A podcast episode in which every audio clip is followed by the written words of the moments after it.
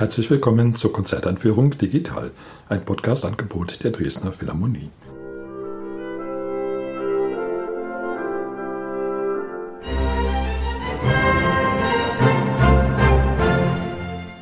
Mein Name ist Albert Breyer, ich bin Komponist und möchte Sie in das Konzert am 17. Juni einführen.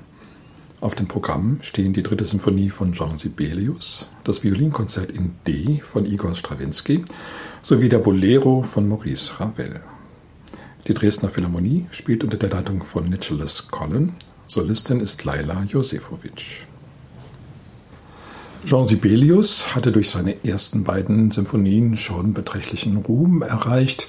Das waren sehr groß angelegte in der Art spätromantischer Musik geschriebene Werke, die auch so ein bisschen nationalen Charakter hatte. Sibelius ist dann ja unausweichlich zum finnischen Nationalkomponisten geworden, weil er doch eigentlich der erste große finnische Komponist überhaupt war. Mit ihm trat Finnland in die europäische Musikgeschichte ein. Er hat sich dann allerdings doch gelöst von dieser Art zu schreiben, also dieser spätromantischen, sehr national bestimmten Art, und hat eine dritte Sinfonie in C-Dur geschrieben, die doch ziemlich anders ist. Ein sehr freundliches, sehr übersichtliches, sehr rationales, sehr klares Werk, was sich vielleicht doch eher so ein bisschen an der klassischen Symphonik orientiert als an der romantischen oder gar spätromantischen. Das Publikum war da etwas irritiert. Das hatte von Sibelius etwas anderes erwartet. Sibelius hat sich mit Gustav Mahler über diesen relativen Misserfolg ausgetauscht und Mahler meinte, das ist immer so. Mit jeder neuen Symphonie verliert man ein altes Publikum, aber gewinnt vielleicht ein neues. So war das bei Sibelius auch. Das Publikum war dann doch nach und nach ganz angetan von dieser Sinfonie, nachdem so die erste Enttäuschung überwunden war, dass es nicht dem gängigen, gewohnten Sibelius-Bild entsprach. Heutzutage ist man natürlich froh, dass Sibelius nach und nach ganz viele verschiedene Facetten seiner kompositorischen Persönlichkeit gezeigt hat und eben nicht nur bei dem Stil seiner frühen Werke stehen geblieben ist. Die dritte Symphonie hat nur drei Sätze. Die ersten beiden hatten jeweils vier. Natürlich erster und dritter Satz in der Grundtonart C-Dur, der zweite dagegen in dem sehr weit abliegenden Gis-Moll, eine fast nie in sinfonischer Musik verwendeten Tonart mit fünf Kreuzen, schwer zu lesen, schwer zu spielen. Allerdings klingt dieses Gis-Moll hier sehr fremdartig zwar, aber doch auch geheimnisvoll und anlockend. Es ist der langsame Satz der Sinfonie mit wunderbaren Melodien eben in dieser Tonart. So eine Art Rondo, das heißt, das Anfangsthema kehrt immer wieder und dazwischen gibt es Episoden von teilweise ganz anderem Charakter. Der erste Satz ist ganz entspannt und fast fröhlich, hat zwar auch ein sehr elegisches Seitenthema, aber das ist alles nur hier sehr behutsam mit feinen Strichen gezeichnet. Es gibt kaum den großen sinfonischen Überschwang, dagegen sehr viel Klarheit der Details, auch sehr viel Spielfreude. Den letzten Satz hat Sibelius beschrieben als den Weg vom Chaos zur Ordnung. Da wird es eigentlich zum einzigen Mal in dieser Sinfonie etwas unübersichtlich, aber auch das hält nicht lange an. Mit Hilfe einer choralartigen Episode gewinnt die Musik dann wieder an Selbstvertrauen. Aus dem Chaos entsteht dann wirklich die Ordnung und am Schluss ist man wirklich auch überzeugt, dass diese Ordnung für alle Zeiten wiederhergestellt ist. Dazu passt die Tonart C-Dur ja sehr gut. Eine Tonart ohne Vorzeichen, die als sehr rational, sehr durchsichtig, sehr klar gilt. Vor allen Dingen Werke von Haydn und Mozart haben diesen Charakter und bei Sibelius auch ist die Wahl der ja nie ein Zufall. C-Dur eben hier steht für diese Durchsichtigkeit, für diese Klarheit und auch für gute Laune.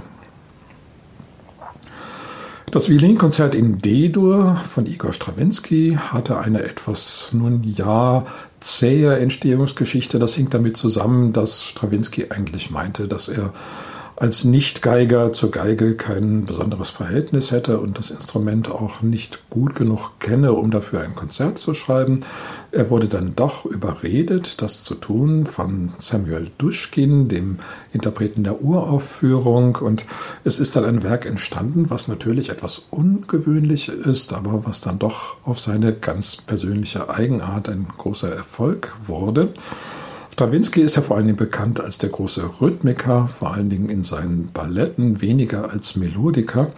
Aber wenn man nun ein Violinkonzert schreibt, dann bleibt einem ja nichts übrig. Man muss ja auch irgendwie mal eine schöne Melodie wenigstens schreiben, damit das Werk Erfolg hat.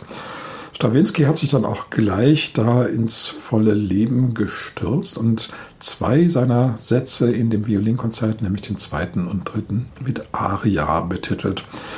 Ich habe fast das Gefühl, dass dieser Titel vor der Musik da war, als wollte sich hier Stravinsky selbst unter Druck setzen.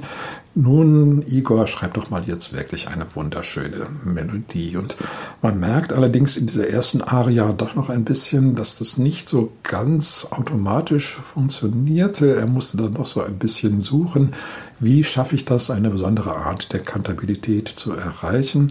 In der zweiten Aria muss man allerdings wirklich sagen, da ist ihm das hervorragend gelungen. Das ist nun wirklich ein Stück von schöner Melodie von Anfang bis zum Ende, auch sehr gefühlvoll. Stravinsky gilt ja allgemein in seinen späteren Werken eher als etwas nüchtern im Vergleich zu den hochexpressiven frühen Balletten, vor allen Dingen in seiner neoklassizistischen Phase. Da propagierte er teilweise eine Musik, die fast völlig ohne Ausdruck auskommen sollte. Auch das geht natürlich in einem William-Konzert nicht und dieser dritte Satz ist nun wirklich außerordentlich ausdrucksvoll und sehr, sehr schön. Der erste und der letzte Satz, die heißen Toccata und Capriccio. In der Toccata versucht er natürlich noch ein bisschen die Rolle der Geige so zu umgehen, also die klassische Rolle. Da findet man eben wirklich auch nicht besonders viel Melodie, dafür sehr schwierige Doppelgriffe. Eine Toccata ist ja eigentlich ein Virtuosenstück, aber normalerweise eher für Tasteninstrumente, etwa die Toccaten von Bach, von Schumann, von Prokofjew. Stravinsky überträgt das hier eben auf die Violinkonzertform. Da hat das Orchester auch toccatenhafte Passagen, die gar nicht so einfach auszuführen sind. Und hier geht es vor allen Dingen eben eher um die Virtuosität der Spielfiguren. Das Capriccio der letzte Satz, das ist, wie der Titel es schon verrät, ein sehr lustiges, sehr unterhaltsames, auch ein bisschen extravagantes Stück. So Capricci sind ja Ideen, die dem Komponisten so kommen, wenn er in etwas übermütiger Laune ist. Das ist Stravinsky hier durchaus. Also die relative Zurückhaltung der anderen Sätze wird jedoch aufgegeben und hier hat er sich wirklich mal was gegönnt. Der Bolero von Ravel ist schon zu Lebzeiten des Komponisten zum beliebtesten und berühmtesten Stück geworden. Davon war Ravel selber wenig begeistert. Er meinte einmal etwas ironisch, ich habe nur ein einziges Meisterwerk geschrieben, das ist der Bolero, nur schade, dass es keinerlei Musik enthält. Nun, das klingt ja etwas merkwürdig, ein Musikstück von immerhin einer Viertelstunde, einer guten Viertelstunde Dauer und da soll keinerlei Musik drin sein. Das hat die Bewandtnis, dass es in diesem Stück wirklich nur zwei Melodien gibt, die einander abwechseln. Das geht jedes Mal so. Es kommt die erste Melodie, die wird wiederholt. Dann kommt die zweite Melodie, die wird auch wiederholt. Und das Ganze geht dann immer so weiter bis zum Schluss, wo zum einzigen Mal dann die Melodien direkt aufeinandertreffen, also jeweils nicht wiederholt werden. Die Melodie, die erhebt auch gar nicht den Anspruch, besonders persönlich zu sein, erinnert etwas so an baskische Folklore, wird zunächst von der Flöte gespielt. Die zweite Melodie hat gewisse Ähnlichkeiten mit der ersten. Sie wird zunächst vom Fagott gespielt, nur gönnt sie sich ein paar andere Töne. Die erste Melodie kommt ausschließlich mit den Tönen der C-Dur-Tonleiter aus und bei der zweiten Melodie gibt es noch ein paar andere Töne, noch ein paar B-Vorzeichen. Aber im Prinzip ist das alles sehr tonal, sehr diatonisch und ganz problemlos zu hören. Die Wirkung, der das Stück seinen Weltraum verdankt, ist auch wieder eigentlich sehr einfach. Es wird nämlich die Lautstärke von Anfang bis zum Schluss ununterbrochen immer weiter gesteigert, ganz einfach dadurch, dass es nicht nur lauter wird, sondern dass auch die Zahl der Instrumente zunimmt. Sowohl die Melodie wird von immer mehr Instrumenten gleichzeitig gespielt, als auch die Begleitung, die wird immer mehr verstärkt und auch harmonisch etwas abgewandelt und das erzeugt so einen Sog, den man sich wirklich nicht entziehen kann. Es ist allerdings auch noch eine andere Möglichkeit, dieses Stück zu hören, wenn man es eben gar nicht nur als Steigerung empfindet, wie das meistens geschieht und was ja auch wirklich unwiderstehlich ist, sondern wenn man das Ganze sozusagen als eine Reihe von Farbwechseln ansieht. Es ist ja doch so, dass die Instrumentalfarben sich ständig ändern und die Wirkung der Instrumentalfarben ist ja auch gar nicht so sehr von der Lautstärke abhängig. Das heißt, ob eine Flöte nun laut oder leise spielt, das ändert nichts daran, dass sie eben diese typische Flötenfarbe hat. Und da hat Ravel nun eine ganz geschickte Anordnung komponiert. Das ist so großartig gemacht, dass also ständig die Farben der Instrumente wechseln, dass man das auch ohne diese Lautstärkesteigerung sehr gut genießen kann. Es ist einfach wunderbar, wie dann die Holzbläser mit den Blechbläsern, mit den Streichern abwechseln, wie auch die Begleitung immer anders abgetönt wird. Pizzicato, Streicher, Harfe, aber dann auch fülligere Klänge, sogar die Posaunen werden zur Begleitung herangezogen. Das ganze Stück hat trotzdem so etwas Unerbittliches. Es geht halt immer weiter und die Musik lässt sich wirklich nicht aus der Ruhe bringen. Nur ganz, ganz zum Schluss, da kippt sie plötzlich um von C-Dur nach E-Dur, aber nur für ein paar ganz wenige Takte und kehrt dann mit großem Effekt zurück nach C-Dur. Die Posaunen dürfen noch ein paar gewaltige Glissandi spielen und dann ist aber Schluss. Dieses Stück, das wirkte bei der Uraufführung doch auf viele Zuhörer sehr befremdlich. Eine Dame soll geäußert haben, Hilfe, ein Verrückter. Und Ravel meinte, Madame, Sie sind die Einzige, die das Stück wirklich verstanden hat. Es hat etwas Verrücktes, etwas Manisches, aber auch, weil es gleichzeitig so rational ist. Es ist ja doch so, dass die Warnsysteme von vielen Verrückten auf einer gewissen Ebene durchaus ungeheuer rational sind, eine Logik haben. Dieser Logik kann man sich ja auch Ravel überhaupt nicht entziehen. Also es ist schon so, dass jeder Schritt, der folgt, jede neue Steigerung auch in gewisser Weise ganz logisch passiert. Trotzdem hat man gleichzeitig das Gefühl, die Musik kommt eigentlich nicht vom Fleck. Also es ist doch immer wieder dasselbe. Das ist nämlich mal an der Grund, warum Ravel behauptete, das sei überhaupt keine Musik. Er war offenbar ehrlich betrübt, dass das so war und hat dann natürlich noch später Stücke geschrieben, die sehr viel Musik enthalten. Zum Beispiel das Klavierkonzert für die linke Hand, das Klavierkonzert in G-Dur, alles Stücke voll von wunderbaren Melodien, sehr abwechslungsreiche, sehr virtuose Stücke, die aber dann dennoch nicht den Erfolg des Bolero erreichen konnten. Ein Instrument, was vielleicht gar nicht so auffällt, hat es in diesem Bolero besonders schwer. Das ist die kleine Trommel.